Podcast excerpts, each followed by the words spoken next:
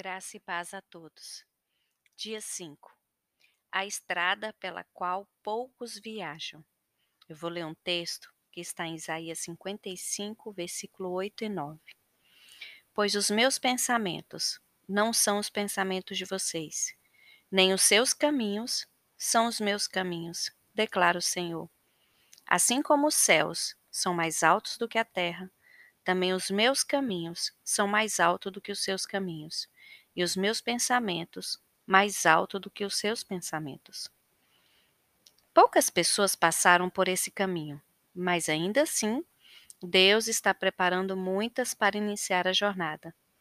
O caminho para sua presença nos levará a atravessar o deserto, ao longo da estrada chamada santidade.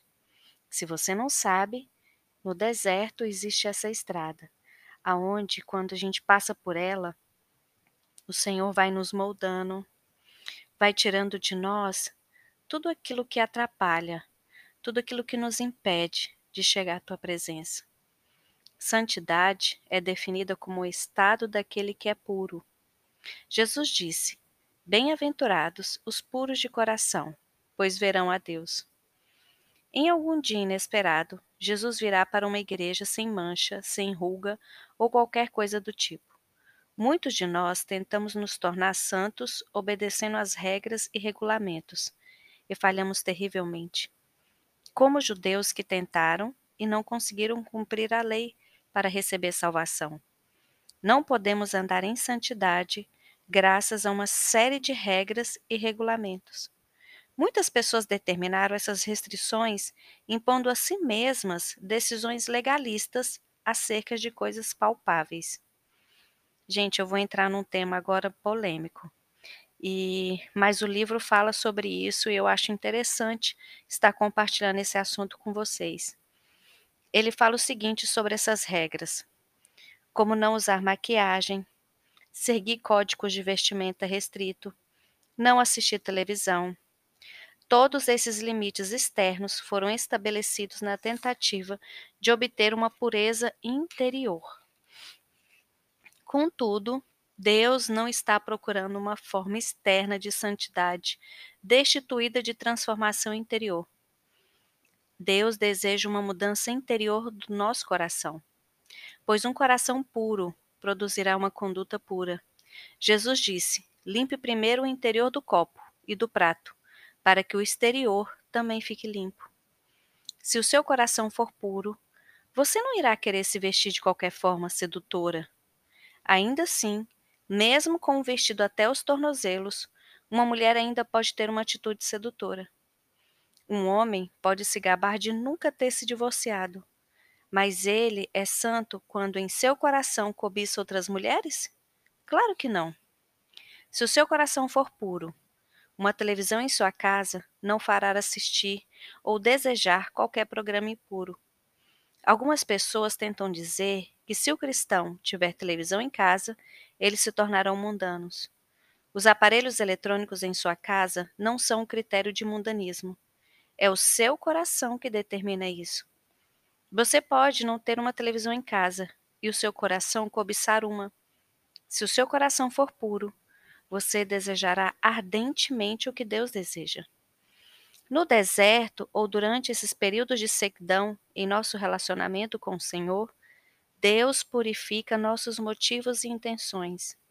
À medida que você anda no caminho da santidade, rumo a um relacionamento íntimo com Deus, lembre-se novamente das palavras de Isaías 35:8.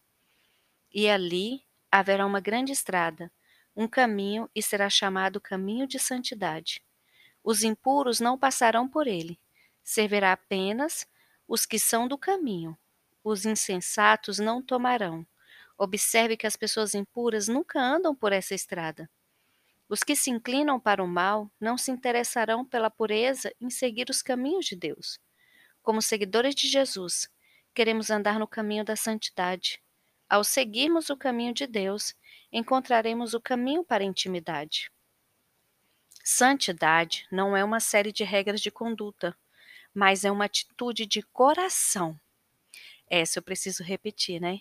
Santidade não é uma série de regras de conduta, mas uma atitude de coração. Quando se apresentar diante de um Deus Santo, que mudanças você fará para purificar o seu coração? Dê uma olhada nos seus motivos, intenções e comportamentos.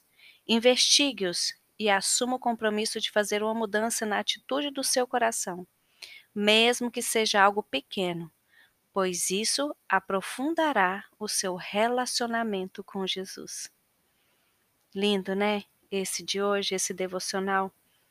E eu quero estar orando com vocês neste momento. Senhor, é muito difícil alcançar os resultados impalpáveis da minha fé. Muitas das vezes é mais fácil criar regras e regulamentos acerca do meu comportamento externo. Mas dai-me olhos espirituais e percepção para remover essas regras da minha vida. Trabalhe em meu coração. Remova o meu coração de pedra e dai-me um coração de carne. Pai, anseio por ser puro diante de ti e por trilhar o caminho da santidade. Ensina-me os teus caminhos, ajude-me a andar na tua estrada. Molda-me e guia-me meus pensamentos para que eles se voltem constantemente para ti. Obrigado, porque os teus caminhos são mais altos que os meus caminhos, e os teus pensamentos são mais altos do que os meus pensamentos. Dai-me a tua percepção e ajude-me ao longo deste dia e nos meus anos futuros. Eu te amo, Jesus. Pela fé, eu espero que possas fazer infinitamente mais do que tudo aquilo que pedimos ou pensamos.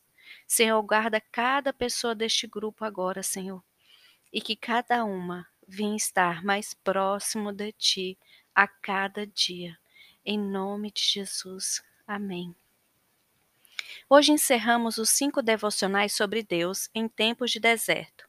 Vimos sobre quando Deus fica em silêncio, por que buscar a Jesus, volte-se para a verdade, a tarefa impossível e, por último, a estrada que poucos viajam. Espero que essas mensagens tenham trago esclarecimento e uma leveza para o tempo de deserto. Vamos começar no próximo áudio uma jornada de cinco áudios com o tema A Quem Obedecer. Vou ficando por aqui, espero vocês no próximo áudio.